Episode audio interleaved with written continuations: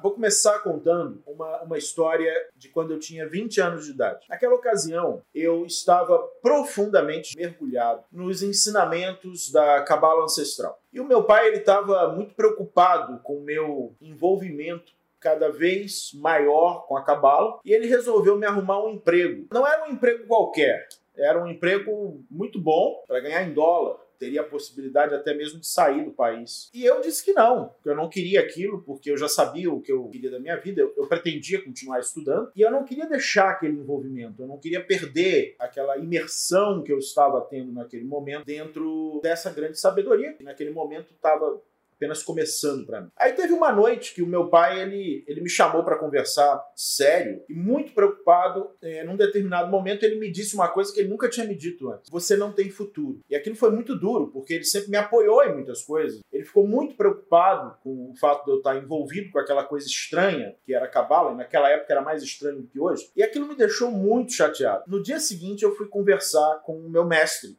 Daniel Benari. Eu contei para ele essa discussão que eu tive com meu pai. E muito indignado, eu virei para ele e falei assim: Você acredita que ele disse que eu não tinha futuro? E aí o meu mestre olhou para mim e disse: Você tem? Eu disse: Bom, eu acho que sim. Aí ele disse: Então me mostra.